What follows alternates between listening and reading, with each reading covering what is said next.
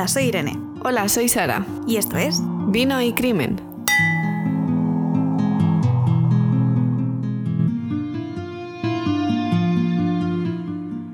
Hola, Sara. ¿Qué tal estás? ¿Cómo ha ido la semana? Hola, Irene. Muy bien. ¿Tú qué tal? Yo todo bien también. La verdad que esta semana ha sido un pelín más lenta, pero la verdad que se agradece el descanso, porque hay que tomarse un descanso de vez en cuando. Sí, sí, sí. Viene bien. Que si no, nos saltan los fusibles, o nos cruzan los cables, o vete tú a saber. bueno, antes de empezar el caso de esta semana, me veo en obligación de decir y clarificar una cosa. Y que Sara, es que hay gente que cree que el sonido que suena según empezamos con la intro, lo de eso después de vino y crimen, pues nos han Sí. dicho que, que pensaban que era una campana de boxeo. ¿En serio? No, pues son dos copas de cristal. Claro, clarificar que son dos copas de vino de cristal es. brindando por el tema de vino y crimen. Dos copas de vino. No me había parado a, a- a escuchar el sonido como campana. Bueno, quizá porque como chocamos, pero... Yo tampoco, por favor, haz el sonido otra vez para que la gente lo escuche Venga. desde sus casas. Ahí va. Dos Primer, copas de vino. primer asalto. Pues sí, es que me veía la necesidad de comentarlo. De todas maneras también, o sea, nuestros recursos son muy limitados, así que hacemos los efectos de sonido en directo como podemos. Una campana de ring de boxeo no nos lo podemos permitir. No, no, no. Ahí es todo muy artesanal. Y la idea también era, a ver, la idea era hacer un brindis juntas, grabándolo juntas, pero COVID. Así que cada una en su casa y las copas de vino, pues cada una a distancia. Es un brindis COVID. Es un brindis COVID. bueno, y despu- después de esto, que era una curiosidad más que, otra cosa, vamos a por el caso de esta semana. Venga, a ver qué nos traes. La verdad que he dudado mucho, mucho, mucho en cuál hacer. Pero al final me he decantado por otro asesino en serie español. Ujú. Sorpréndeme. No os acostumbréis, porque la semana que viene el caso será de fuera y a lo mejor alguna que otra sorpresilla. Ujú. Vamos al lío. Hoy vamos a hablar del asesino en serie Francisco García Escalero, más conocido como el Matamendigos. Guau, Ni idea. O sea, no lo he escuchado nunca. Hombre, a ver, a ver, con este título pues más o menos ya sabes de qué va a ir el caso, ¿no? Sí, sí, sí, sí. Algo, una idea me puedo hacer. Pero como todos sabemos que los nombres se me dan muy mal y no quiero cagarla esta vez, voy a referirme a él como Matamendigos o Escalero, ¿vale? Pues vamos a comenzar con las víctimas. Pero bueno, antes de esto un apunte porque la mayoría de víctimas, obviamente como creo que ya habéis podido imaginaros, son personas sin hogar que deambulaban por las calles de Madrid entre finales de los 80 y en los, no- en, en los 90. Entonces es, es bastante triste, pero no hay mucha información sobre los asesinatos ni en sí ni sobre el nombre de las víctimas. Eh, de todas maneras os voy a contar lo que he podido encontrar. Vale. Nos trasladamos al Madrid de 1987. Comenzamos con la primera víctima. Paula Martínez, o María Paula Martínez, mujer joven de unos veintitantos años de edad. Paula lleva una vida aparentemente normal. Vive en el, barrio madrileño de Vallecas, tiene tres hijos y está casada. Tristemente, su marido fallece en un accidente de coche, y a raíz de eso, Paula se suma en una espiral de, en caída libre. Todo comienza a ir mal, y suponemos que para callar el dolor, Paula acaba siendo adicta a la heroína. No puede mantener a sus hijos, y según un artículo del país, dos de ellos acaban viviendo con, con la suegra y el tercero es dado en adopción. También ha comenzado a trabajar como prostituta para poder mantenerse. Ya no es Paula, ahora es conocida como Meli o Ana. Trabaja en los clubes de Torrejón y Coslada, pero también se mueve por la zona de Gran Vía y Capitanaya, en Madrid capital. En 1800, joder, las fechas también, por Dios, nombres y fechas. en 1987, Paula tenía unos 30 años y sus conocidos la describen, según el artículo del país, como una persona que estaba en los huesos y que solo trabajaba para conseguir droga. Creo que se pinta un relato bastante vivo, un retrato bastante vivo, aunque un poco simple de la vida de Paula. Así que pasamos al 12 de agosto de 1987. Paula sale de su casa, en Vallecas, alrededor de las 11 de la noche. En ese momento, Paula vive con una sobrina, así que se despide de ella como cualquier otra noche. La diferencia, que Paula ya no volvería a casa. La hermana de Paula denunció su desaparición. No se denunciaría en el mismo momento, porque según el, mismo artículo del país que vengo hablando eh, este, de este rato, estaba de vacaciones, pero se enteró por las noticias que habían encontrado un cuerpo y ahí es cuando se, se denuncia la desaparición. El 19 de agosto de 1987 se encuentra el cuerpo sin vida de Paula Martínez, o María Paula Martínez, como hemos dicho antes. Se encuentra en las afueras de San Fernando de Henares. El cuerpo fue descubierto por dos vigilantes jurados en un descampado, próximo a la vía del tren. El estado del cadáver era terrible. Lo encontraron decapitado y calcinado. Tal era el estado, y recordemos que la cabeza no había sido encontrada, que los factores más importantes para poder reconocer el cadáver fueron una cicatriz abdominal que tenía, resultado de una cesárea, y una pulsera en el tobillo que le había regalado un familiar. Uf, empiezas fuerte. Esto... pues de aquí a más. También decir que el cadáver estaba envuelto en una bolsa de plástico y que también estaba tapado con una especie de manta. Otra de las, de las particularidades, aparte de la decapitación, era que los dedos de la mano derecha de la víctima presentaban quemaduras. Que ya te veo, espérate, que sé lo que estás pensando. pues si estaba calcinada todo debería estar quemado, ¿no? sí, tienes razón. Eres muy lista, pero es que las quemaduras estaban en las yemas de los dedos, no en la mano. No, pero estaba pensando yo para las huellas para que no se pudiese. muy bien, muy bien. Pero como he dicho que, que esta de la víctima se estaba, el cadáver estaba calcinado, digo, obviamente, si está todo calcinado, todo está quemado. Pero, hmm. pero que había hecho, el asesino había hecho hincapié en quemar las, yemas. Para lo que tú dices, que no se la identificara. Seguimos. ¿Qué pasó con la cabeza? Bueno, pues la cabeza nunca fue encontrada. No ha sido encontrada a día de hoy. Qué fuerte. En este momento, y como hemos visto en casos anteriores, la investigación se centra en un posible ajuste de cuentas entre traficantes de heroína. También entiendo que se comience por ahí a investigar si no se tienen muchas más, pistas, Como era prostituta y era... Sí, se movía por ese mundo. Mm. Pues se comienza a investigar por ahí. Pero Paula había sido la primera víctima del asesino en serie conocido como el Mata Mendigos. En algunos artículos Paula no es incluida como la primera víctima, pero nosotros sí la hemos incluido. En principio, y según varias fuentes, la causa de la muerte fue negarse a mantener relaciones sexuales con el asesino en serie. Este le asestaría varias puñaladas, la decapitaría y la prendería a fuego. Madre mía. Empezamos fuerte. Después de la primera víctima, tenemos tristemente un chorreo de víctimas más. ¿Estás preparada? No sé. que sí. Segunda víctima. El 26 o 27 de agosto de 1987, solamente unos días después de la primera víctima, se produjo el siguiente asesinato. Mario Román González, de, González, ya estamos, de entre, de entre 32 y 43 años de edad.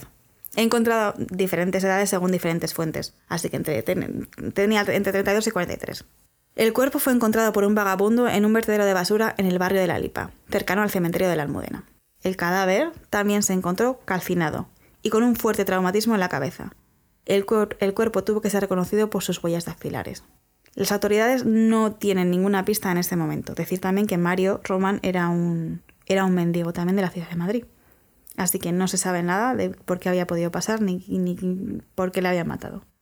A posteriori, nosotros sabemos que lo que todo apuntaba es que Mario y el matamendigos se sentaron a beber varios litros de alcohol en una de las tapias de los alrededores del cementerio de la Almudena.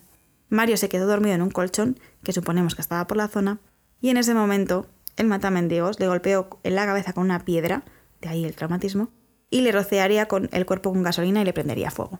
Por lo que veo, llevamos dos víctimas y ya no sigue el mismo modo. O sea, no sigue un patrón por el momento. De momento no. Bueno, sigue el patrón de, prender fuego. Sí, eso sí, pero este ya tiene la cabeza. Sí, pues quédate con la cabeza, que, que te vas, vas a salir más veces. Tercera víctima. 11 de noviembre de 1987. Tres meses después del asesinato de Mario, se encuentra el cadáver calcinado dentro de una furgoneta en llamas de una mujer. A esta mujer solo he podido identificarla como Mari. No hay más información. De verdad, te lo juro que no hay nada más. Curioso. El cadáver, que también estaba decapitado, fue descubierto sobre las doce y media de la noche en la zona de la calle de Alcalá y García Noblejas. Los bomberos habían, habían extinguido el fuego de una furgoneta de KW, que no sé qué es, pero bueno, aparecían todos los artículos, así que me parece importante nombrarlo. y la furgoneta en cuestión llevaba abandonada unos 5 años en un descampado en el distrito de Ciudad Lineal. Bueno, pues cuando los bomberos apagaron o controlaron el fuego de la furgoneta, la policía descubriría en el interior de la misma el cadáver de la mujer. El cuerpo estaba en muy, muy mal estado, pero se podía determinar que estaba desnuda. Tampoco se encontró ropa en la furgoneta y aparte de estar decapitado, el cuerpo presentaba varias heridas punzantes, más concretamente cuatro cortes en la zona dorsal, como en la zona alta de la espalda. En lo primero que se centró obviamente la investigación fue en interrogar al dueño de la furgoneta, paso obvio, pero el hombre no tenía nada que ver con el crimen. Lo que nosotros sabemos y lo que supuestamente pasó es que el mata mendigos convencería a Mari, otra mendiga de la zona de la capital de Madrid, para ir a la furgoneta abandonada. Allí, tras beber y consumir algún tipo de sustancia o droga, aprovecharía un descuido de la mujer para apuñalarla por la espalda. Después procedería con su ritual de decapitación, decapitación, vamos a hablar, otra vez, con su ritual de decapitación e intentó quemar el cuerpo. ¿Intentó? No, lo intentó cremarlo, pero lo quemó. Porque Ah, vale. se quedaron los restos. Perdón. En este momento la policía no sospecha que los crímenes estén siendo cometidos por una misma persona. De hecho, no lo sospecharía en ningún momento. Pero sí que es verdad que un artículo del país se nombran estos tres casos juntos, lo que parece señalar que se empiezan a ver coincidencias o conexiones entre los casos, ¿no? Tres personas que calcinadas o con intento de, calcin- de, de cremación, que tienen un, dos de ellas decapitadas, uno con un fuerte traumatismo en la cabeza. Algo suena raro. Y ya empezamos con las casualidades de justo ha decapitado a las dos mujeres y el Sí. hombre no. Sí. Vas a ver que con las mujeres ensaño más. Lo estoy, lo estoy viendo y solo lleva dos. Pues pasamos al cuarto. 1988, ya hemos cambiado de año. Más concretamente, la noche del 4 al 5 de marzo. Juan Cámara Baeza, 50 años, indigente que recorría las calles de Madrid, también fue asesinado. Su cadáver se encontró en un descampano- eh, descampado cercano... Joder, madre mía, hoy estoy... sé hablar, de verdad. sé hablar. Su cadáver se encontró en un descampado cercano a la Avenida de los Poblados en Aluche. En este caso, el cuerpo no apareció calcinado ni decapitado, pero sí que tenía un traumatismo grande en la cabeza, y según un artículo de El Caso, se llama así la publicación, al menos 54 puñaladas. Ostras. O sea que sí, ensañó. Bastante. Si os estáis preguntando por qué los cadáveres se encontraban tan pronto, es una buena pregunta. Y yo supongo que sería porque al final los, crímenes se cometían en zonas muy, muy pobladas de Madrid. Aunque fuesen un descampado, pero entiendo que la gente pasaría por ahí o era zona de una zona de reunión común para otros mendigos. Pero bueno, lo que se descubrió después es que el matamendigos parece ser que convencería a Juan para ir al descampado. Se bebiera una botella de whisky y Escalante cogería una piedra que según algunas fuentes debería haber sido de unos 30 kilos para ca- causar el traumatismo que causó, y le dio con ella en la cabeza a Juan, y después le apuñalaría. De 30 kilos la piedra. Sí, Vamos, no, le, le reventó la cabeza porque... sí, sí, sí, era bastante sangriento. Quinta víctima. Pasamos a 1989, el 19 de marzo. Se encuentra el cadáver de Ángel Heredero, de 45 años, también mendigo que recorría las calles de Madrid. El cuerpo apareció en una zona cercana a Atocha y, como ya nos podemos imaginar, con un fuerte golpe en la cabeza. Señal de identidad. En el cadáver se hallaron 14 heridas de arma blanca, suponemos que cuchilladas.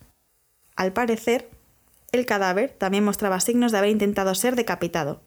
En cuanto a las manos, el asesino había- le había cortado las yemas de los dedos. Pa- para mí esto, a mí me parece que lo que has dicho tú antes, que no quería que reconocieran a las víctimas. Les cortaba la cabeza o les, in- o les intentaba cortar la cabeza, les quemaba, les cortaba las yemas de los dedos. Parece que dentro de la locura de las escenas del crimen que os estoy pintando, ¿no? De descampados, con gente con el cráneo aplastado, con un montón de quem- quemaduras, con... Había algo de claridad, ¿no? Parece que, que no quería Sí. que la reconocieran. O sea, era, era muy, muy consciente de lo que hacía y de lo que no pretendía que descubriesen. Entonces, A mí también me parece eso. Pero bueno, sigamos con el caso. Todo parece indicar, ahora a posteriori que lo sabemos, que el mata mendigos y Ángel se habían conocido pidiendo limosna y que se movían en los mismos, en los mismos círculos. Sexta víctima. En mayo de 1989 se encuentra otra de sus víctimas. Como hemos dicho, llevamos seis asesinatos. Para hacer honor a su nombre, Escalero acaba con la vida de otro mendigo, Julio Santiesteban Rosales. El cuerpo fue encontrado en la zona de Hortaleza. A estas alturas ya conocemos el modus operandi del asesino. Golpe con un objeto contundente en la cabeza, probablemente una piedra, y le corta el cuello. Intento de decapitación. Pero este caso es algo diferente, porque Julio seguía vivo en esos momentos en el que le corta, le da con la piedra en la cabeza y le corta el cuello. Estaba en proceso de desangrarse. En este momento, espera, es que esto no es más fuerte. En este momento, la mente retorcida del asesino va más allá. Le corta el pene y se lo coloca en la boca. ¿qué dices? Sí, para que os hagáis una imagen de, en la cabeza de lo que había pasado. Después de esto, le prende fuego, o por lo menos le intenta prender fuego. Y así es como se lo encontraron las autoridades. Qué heavy. O sea, es muy, muy heavy. Hmm. ¿Y por qué ha cambiado de modus operandi? O sea, el mismo ritual, pero de repente da un paso más allá. Pues no tenemos ni idea. Hombre, pensándolo, o sea, tú, mm, ¿por qué le cortarías el pene a una persona? abriendo un poco la mente. No sé. Porque, o, hombre, por crimen pasional, si te ha, si te ha engañado, sí, al- algo así. Pero yo esto yo creo que va más relacionado con locura y con tema de... Con ir a hacer daño, ¿no? Sí. Y un poco de necrofilia, pero no quiero adelantar. el tema. Seguimos con la lista, que se le está haciendo un poco larga, pero bueno, yo creo que es, es obligatorio también nombrar a ese tipo de gente que no sale mucho en los periódicos y lo- me parece importante nombrarles a las víctimas. Séptima víctima. 1990. Y como hemos dicho, de su séptima víctima no sabemos mucho. También era mendigo, pero poco más. No tengo ni nombre, la verdad. No había. En este caso, aparte de golpearle en la cabeza con una piedra, como sabemos, y asestarle varias puñaladas, le extrajo varias vísceras y órganos. También intentó cortarle la cabeza. Vamos, que cada vez va a más. Octava. En septiembre de 1991 se produjo el asesinato de otro mendigo llamado Juan. Volvemos a lo mismo, no hay muchos más datos. No tengo, o sea, se le llama Juan y ya no sé nada más. El cuerpo se encontró en un pozo cercano a la calle de Arturo Soria, aunque se cree que el asesinato se cometió en algún sitio en las, en las intermediaciones de la M30. Mismo método. método. La única particularidad es que a Juan le arrancó el corazón. Ostras. Va peor. Es que no, me da miedo que me digas la siguiente. Noveno, no, la siguiente no he encontrado mucha información, así que. En el mismo sitio que Juan se descubrió unos días después el cadáver de Mariano Torrecilla Estire. No sé nada más, no sé cómo se encontró, supongo que sería el mismo modus operandi, piedrada en la cabeza y, y puñaladas. La décima. Ya, te, te juro porque es que no queda ya mucho. La lista se va haciendo más corta. Décima. 25 de septiembre de 1991. Recordemos que ya lleva dos asesinatos este mes, ¿vale? El de que no sabemos, el de Juan, y, y- o sea, el de Juan, el de Mariano y, es- y este. Bueno, pues en ese día se encuentra el cadáver de Lorenzo Barbas Marco, en la avenida de Brasilia. ¿Cómo se encuentra? Calcinado junto a un colchón. Como lo mismo, pero vamos, que no para de matar. Y según los listados que he podido encontrar, Escalero mató entre 11 y 12 personas, aunque luego confesaría 14 asesinatos, pero en este momento llevamos 10. Porque como hemos dicho, la primera víctima no, suele meter, no se suele meter en el saco con los crímenes de Escalero. Así que ya, sí, llevamos 10. Vamos a darle un poco de luz a la historia. 1993, 8 de junio. Una de las víctimas del matamendigos consiguió sobrevivir. ¿Quién? Ernesta de la O. No voy a, el nombre entero no lo voy a decir porque suponemos que sigue viva, aunque no he encontrado mucho más información de esta mujer salvo esta. Una mujer sin hogar y diagnosticada con esquizofrenia. Parece ser que Escalero, junto con otra persona desconocida a día de hoy, fuerzan a Ernesta a acompañarles a un descampado cercano, cercano a Avenida América. Los periódicos hablan de un 7-Eleven que había por la zona, pero yo no he sido capaz de encontrar nada. Supongo que ya el 7-Eleven está cerrado o que ya, vamos, ya no hay 7-Eleven en Madrid. Que yo sepa. El matamendigos y su acompañante procedieron a abusar sexualmente de la víctima. Cuando estimaron oportuno o se cansaron, Escalero le golpeó con una piedra en la cara, como sabemos que hacía, y le asestaron varias puñaladas en el mismo sitio, en la cara. Madre mía. Ernesta aún estaba viva, pero los hombres le habían dado por muerta. La mujer tardó 85 días en curarse y obviamente le quedaron cicatrices permanentes. Pero la mujer sería una pieza clave en el juicio que se produciría más adelante contra Escalero. Madre mía. Ole la gente superviviente, ¿eh? Sí. que luego decide testificar y volver a revivir toda la miseria. Venga, nos queda poco. Pasamos a julio de 1993, un mes después. Se encontró a la onceava víctima mortal, Ángel Serrano Blanco. Y no he encontrado nada de nada, de nada, de nada, de nada. Así que supongo que sería el mismo modus operandi, mismo pero solo encontré el nombre. Mm. Así que... Y la doceava, ya, prometo ya que es la última, pero como he dicho, creo que era importante repasar los nombres de los asesinados o lo que podido encontrar. Y encima que no hay mucha información por- de ellos, por lo menos Mm. pues dar sus nombres. 9 de septiembre de 1993. La víctima fue Víctor Luis Criado. Esto ya fue la gota que colmó el vaso. Víctor era compañero de habitación de Escalero, compañero de habitación en el Hospital Psiquiátrico Provinci- Provincial de Madrid. Y sí, este hombre había estado este hombre había estado internado en instituciones varias veces. Luego andaremos más sobre el tema. Es lo que te iba a preguntar, digo, ¿cómo que en el hospital psiquiátrico? Pues había estado varias veces eh, dentro de un hospital psiquiátrico, vamos, institucionalizado. Y Lo peor no es eso, lo peor es que había confesado varias veces que tenía voces en la cabeza que le hacían matar a gente. Pero nadie le había creído. Ah, muy bien. Es como, tengo una voz que me dice que asesine. Nada, no te preocupes, tú date una vuelta por Madrid. Seguro que se te pasa. Es que no sé, no entiendo por qué. Pues luego vas a flipar cuando te cuente lo que pasó de verdad. Pero bueno, sí le creyeron cuando apareció Víctor asesinado, golpeado en la cabeza con algún objeto contundente y quemado. Remarcar que Víctor no era un mendigo, sino un paciente del hospital que padecía esquizofrenia. Bueno, aquí va la historia. Se habían escapado los dos tres días antes de que se produjese el asesinato. Se habían escapado juntos del hospital. La noche en cuestión, los dos habían ido al cementerio de la Almudena, que es donde suponemos que sucedieron los hechos. No tengo muy claro si ese mismo día o el siguiente, que sea que se producen los crímenes, Escalero se intenta suicidar. Se tira frente a un coche en la carretera de Colmenar Viejo. Pero no consigue su meta de acabar con su vida y lo único que consigue es una pierna rota. Tras este intento fallido, le llevan al hospital Ramón y Cajal para, tratarle las heridas. Y en ese momento el matamendigo se asegura que se había intentado suicidar porque no quería matar a más gente. Aviso. Los médicos y enfermeros, suponemos que alucinando, proceden a comprobar su identidad. Cuando comprobaron la, dicha identidad y vieron que era un paciente que se había fugado del psiquiátrico, se, pusieron en contacto con el hospital psiquiátrico en cuestión. En ese momento, Escalero confiesa lo que había hecho. Y esta vez automáticamente se avisa a la policía para comprobar la veracidad de lo que este señor está contando. Y sobre su último crimen dice él, literalmente. Lo maté. Estuvimos bebiendo en un parque al lado del cementerio y tomando pastillas. Me las pedí al cuerpo para poder hablar mejor. Luego le dije dónde íbamos a dormir, y en el cementerio sentí las fuerzas, me daban impulsos. Allí cogí una piedra, le di en la cabeza y luego le quemé con periódicos y me fui a dormir al coche y al día siguiente al hospital. Ahora me siento con la mente en blanco como si estuviera muerto. Madre mía, se me ponen los pelos de punta. Ya, sobre todo sabiendo que son sus palabras. Hemos pasado del primer asesinato en 1987 a 1993.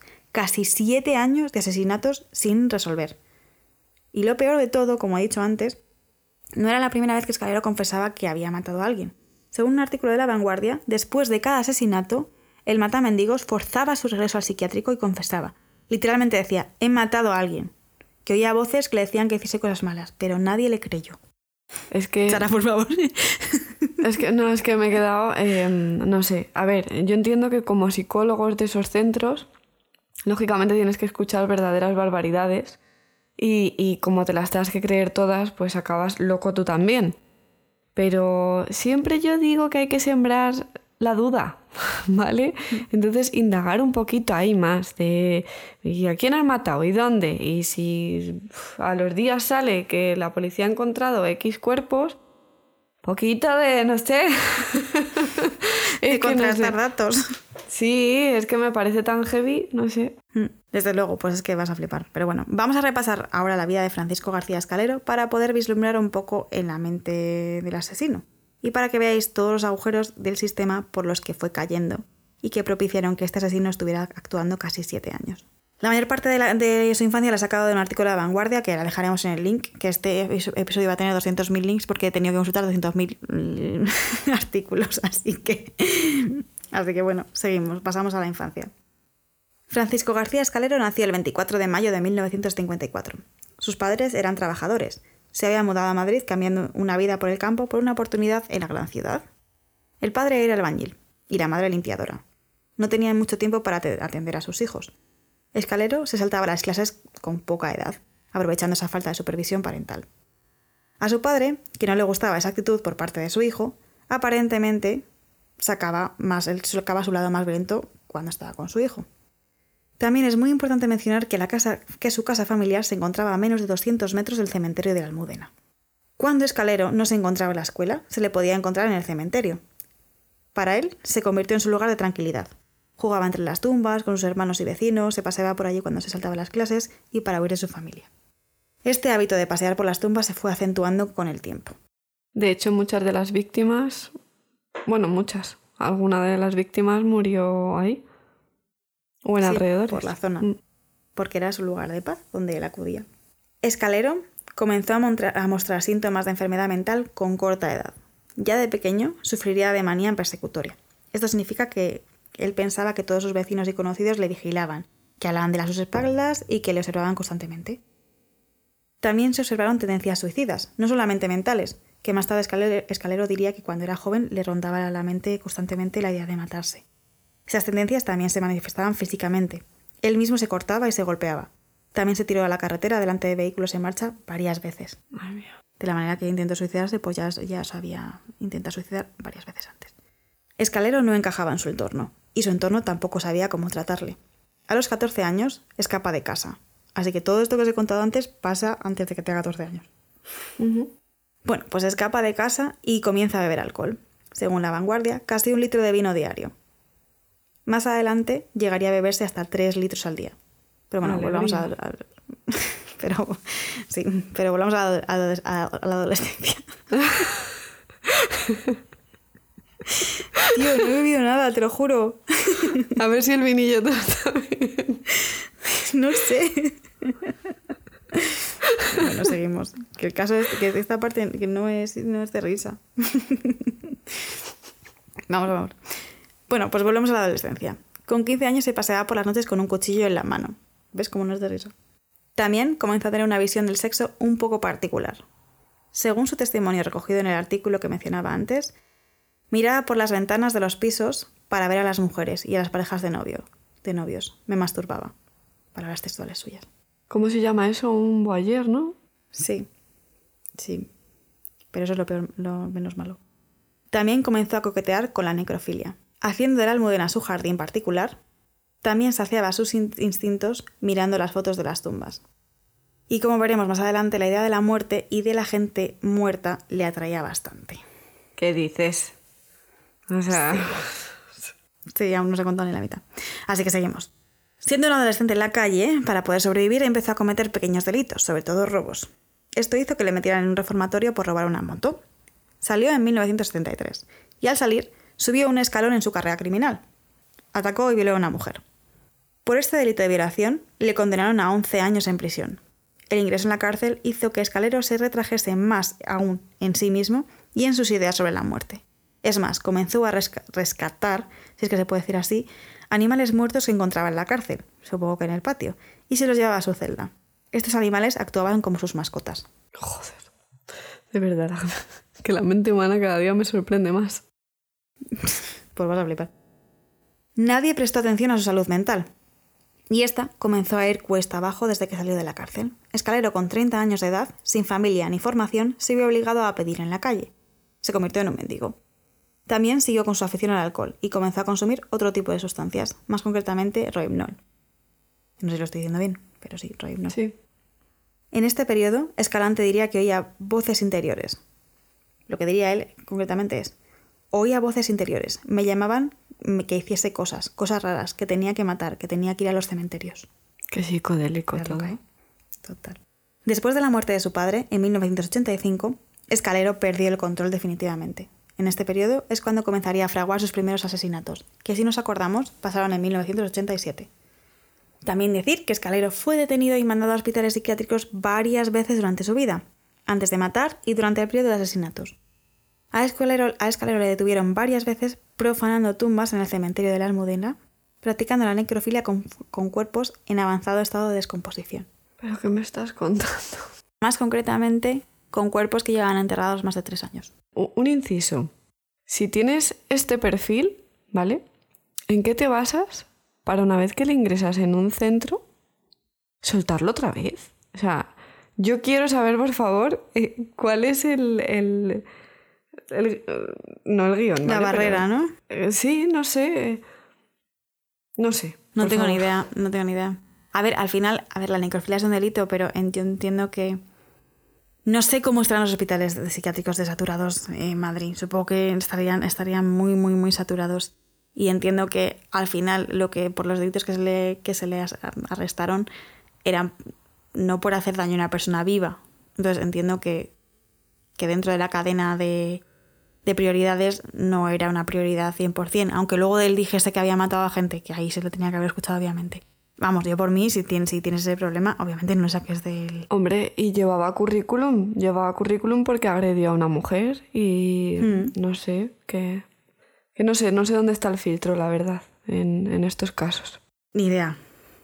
Ni idea, no sé, no tengo ni idea. Luego, a ver, luego, te, luego voy a hacer un inciso en algo que dijo uno de los psiquiatras que la atendieron en, algún momento y le dejó ir. Así que lo mismo, ahí podemos esclarecer algo. Vale. Mira, justo vam- vamos con esto. El 15 de diciembre de 1990, cuando ya se habían producido vari- varios asesinatos, Escalero se encuentra ingresado en uno de esos psiquiátricos. Asegura sentir arrebatos de matar a gente. Tan fuertes que es mejor que le pongan solo en la habitación. Al día siguiente solicita el alta voluntaria y se la conceden. ¿Vale? Una de las veces que le conceden alta voluntaria. Pero hay más. El 31 de marzo de 1992, Escalero acude voluntariamente al Gregorio Marañón y pide su ingreso porque la situación se le está yendo de las manos y no quiere volver a matar a nadie. La palabra clave es volver a matar, volver. Le derivan al hospital de su zona, que a su vez le manda al psiquiátrico, y le dejan en la calle al día siguiente porque se pensaban, y ahí es donde lo que te estaba diciendo antes, que solo quería pasar la noche en un sitio caliente. Pero la forma técnica de decirlo es ausencia de trastornos psicopatológicos agudos que justifiquen su ingreso. O sea, la discriminación de ser mendigo y que pensar que solamente quería pasar una noche caliente y que se está, en- en- en- y se está inventando lo que estaba, lo que estaba diciendo. Pero, Incluso cuando amenaza a los enfermeros con tijeras, también le deja libre en la calle. pero vamos a ver. Pero si esto tiene que pasar por un tribunal médico, ¿no? Se supone que tiene que pasar por un psicólogo. ¿En qué narices está pensando ese psicólogo, por favor? Muchos de ellos son ingresos voluntarios. Ya. Entonces, si tú pides el alta, te la tienen que dar. Al ser ingreso voluntario no es forzado. Ujú. Dirían, bueno, pues uno menos. Ya, ya, pero si yo vuelvo y digo, mira, volverme a meter aquí porque es que voy a liarla de Dios, ¿sabes? Pues ya digo, vamos a ver por qué. Siéntate aquí conmigo y cuéntamelo. ¿Vale? No sé. El mostrar un poco de interés, no sé. Pues nadie le creyó. Pero claro, algo cambia cuando Escalero confiesa su último crimen, que se parece mucho a varios homicidios que la policía lleva investigando algunos años. Y en este momento, cuando con- confiesa el último crimen y se encuentra el cadáver del último crimen y eh, se ve que ha sido él, en ese momento es cuando deciden investigar a Escalero e interrogarle por el resto de los asesinatos, que cuadraba con su modus operandi. Más adelante, cuando el experto en, en psiquiatría del Estado analizó a Escalero, cuando ya sabían que había cometido, cuando ya había confesado, cuando ya sabían que había cometido varios crímenes, pronunció las siguientes palabras. Un fracaso estrepitoso de la sociedad en general y más en concreto de sus instituciones. Fracaso porque no han sabido o no han podido detectar, prevenir o poner los medios para, en definitiva, evitar del que se corrieran unos hechos como los que se le imputan a Francisco. Y así. Y así, una verdad como un templo. Encima, más que nada, porque Francisco había, o sea, Escalero había avisado varias veces de que iba a matar. Y que había matado ya. Un fracaso. Pasamos con el perfil. Venga. ¿Te apetece escuchar el perfil? Respecto al perfil, podemos decir que Escalero, debido a su modus operandi y a su enajenación durante los asesinatos, enajenación es como una locura transitoria. Sí. Está considerado como un asesino desorganizado. He encontrado una web muy guay, la verdad, que dan info sobre el perfil del matamendigo que se llama Killers de QDC. Os voy a dejar el link en el episodio para que lo echéis un vistazo. Y ahí voy a citar una parte del perfil. ¿Vale? A ver si os mola. Este tipo de asesinos realizan los hechos criminales de forma impulsiva, en muchos casos con armas de oportunidad, encontradas en el propio lugar del hecho. Tampoco ocultarán, por lo general, las pruebas de sus delitos, a la vez que tampoco suelen ser personas extrovertidas o sociables. Normalmente, disocian los hechos criminales que han cometido y llegan incluso a no recordarlos, aunque también pueden recordar detalles concretos de estas vivencias de forma muy nítida. Muy interesante. Me, me cuadra total. Mm. Hmm. Si bien es verdad que podemos decir que Escalero sí tenía conciencia de lo que había hecho, puesto que intentaba cubrir los asesinatos, como hemos dicho antes, intentaba que no se reconociesen a las víctimas. Pero bueno, los perfiles imi- criminales no siempre son mm, blanco o negro, siempre hay algo entre medias. Pero lo que ha definido se parece mucho a lo que él hacía, sobre todo cuando por las piedras estás en el cementerio de la Almudena o estás en un descampado y lo que hay son piedras, Mm. ¿no? Y si No, tienes una y- navaja encima. Y lo que dice de mm, que suelen ser eh, impulsivos, es impulsivo, pero es consciente. O sea, él se preocupa en ciertos detalles, de las yemas de los dedos, la cabeza, etcétera. Sí. Sí, pero deja las, las, las escenas del crimen, las deja hechas un Cristo. Ya, eso sí. Pasamos al modus operandi. Su modus operandi ya lo conocemos, mataba siguiendo un patrón. Con el dinero que mendigaba junto a sus futuras víctimas, se compraba alcohol, bebía y perdía el control, y utilizaba un objeto contundente que estuviese a los alrededores para darles en la cabeza, normalmente, pues como he dicho, una piedra. Así que, y así es como actuaba, así es como actuó con las 11, 12 víctimas. La, la primera de Paula vamos a dejarla un poquito más apartada porque no tenía lo de la piedra, pero el resto, todas intentó eso.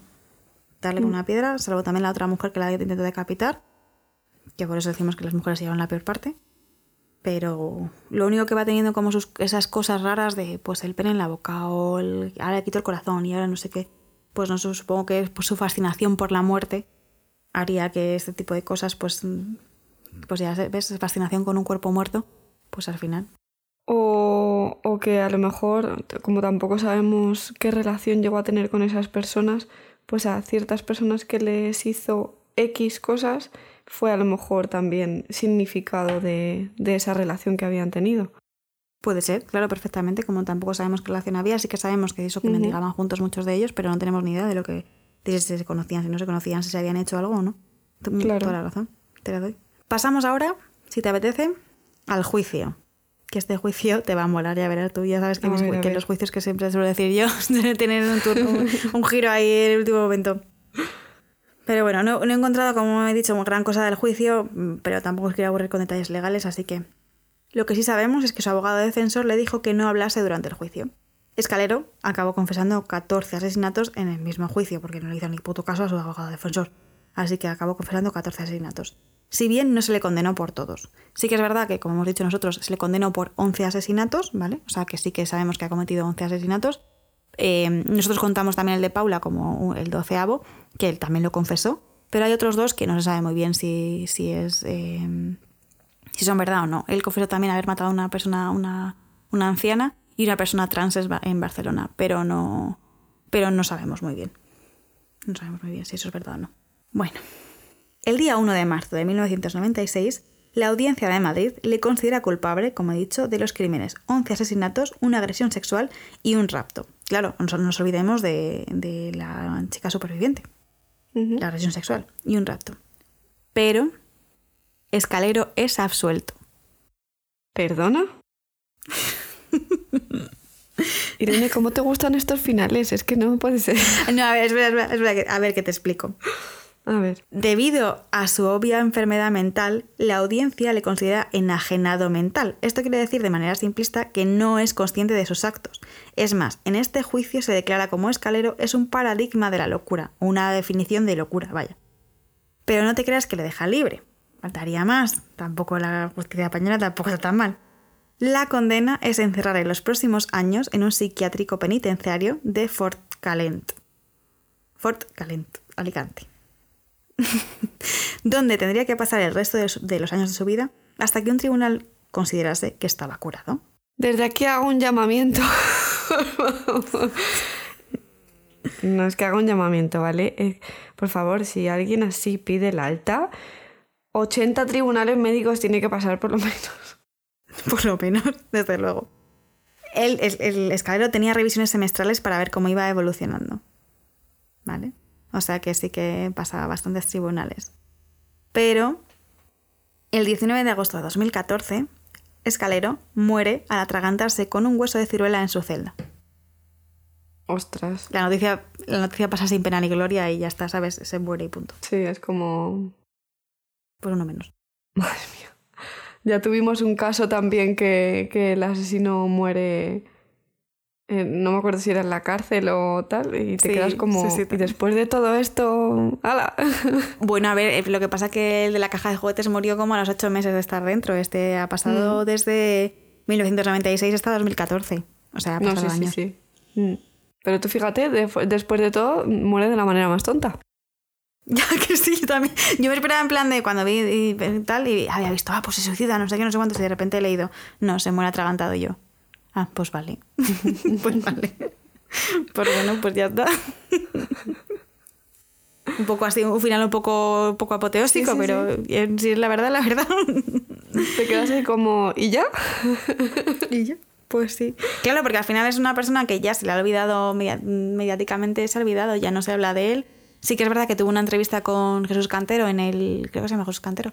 Sí, el que hacía mm, lo del cuñado y esto. En plan, el, el de... Sí. Creo que es ese, ¿no? No sé, a lo mejor me estoy confundiendo. Pero bueno, tuvo una entrevista súper mediática en 1996. Una vez que ya estaba en prisión, eh, tuvo una entrevista y esto fue como el boom, todo el mundo la vio, todo el mundo le seguía, porque era la primera sesión en serie que hablaban en España en la tele, uno, uno de los primeros, y, y la gente vio un montón esa entrevista, pero luego a partir de ahí la gente se, olvidó de él. ¿ya? Al final también ten en cuenta que si ya los asesinos en serie la gente se suele olvidar, si no han sido como súper, súper, súper famosos, una persona que encima mataba a gente sin hogar o mendigos, que la gente no se conoce el nombre y que son como invisibles en la sociedad, pues Sí. la gente le olvidó el triple de rápido. Mm, Ahí lleva razón, que como encima sus víctimas eran también personas olvidadas, como que pasa más desapercibido. Mm. Claro, así que en 2014 no sabía nadie ni quién era. La gente que pasaba al tribunal médico. Y ya está. y ya está. Y hasta aquí el caso de hoy. ¿Qué te ha parecido? No, la verdad que me ha parecido interesante, diferente, sobre todo diferente y curioso, porque yo nunca había oído hablar de él, tú fíjate. No, la verdad que yo tampoco. Y cuando me he puesto a investigar, ha sido durete, ha sido durete. Pero sí, bueno, por lo menos este final, este hombre sabemos que no va a salir de la cárcel porque Sí, por se atragantó. Y hasta aquí, hasta aquí todo. Nos vamos a despedir hasta la semana que viene, pero antes... Si queréis seguirnos en redes, podéis seguirnos en Instagram en arroba Podcast. O si queréis escribirnos pues algún comentario, alguna sugerencia, sed buenos, ya sabéis, como siempre dice Irene. O, queréis decirnos cualquier cosita así sobre algún caso que queréis que hablemos, también podéis hacerlo en nuestro correo vino crimen y nada, esperamos vuestros comentarios siempre positivos. Hasta la semana que viene. Hasta la semana que viene.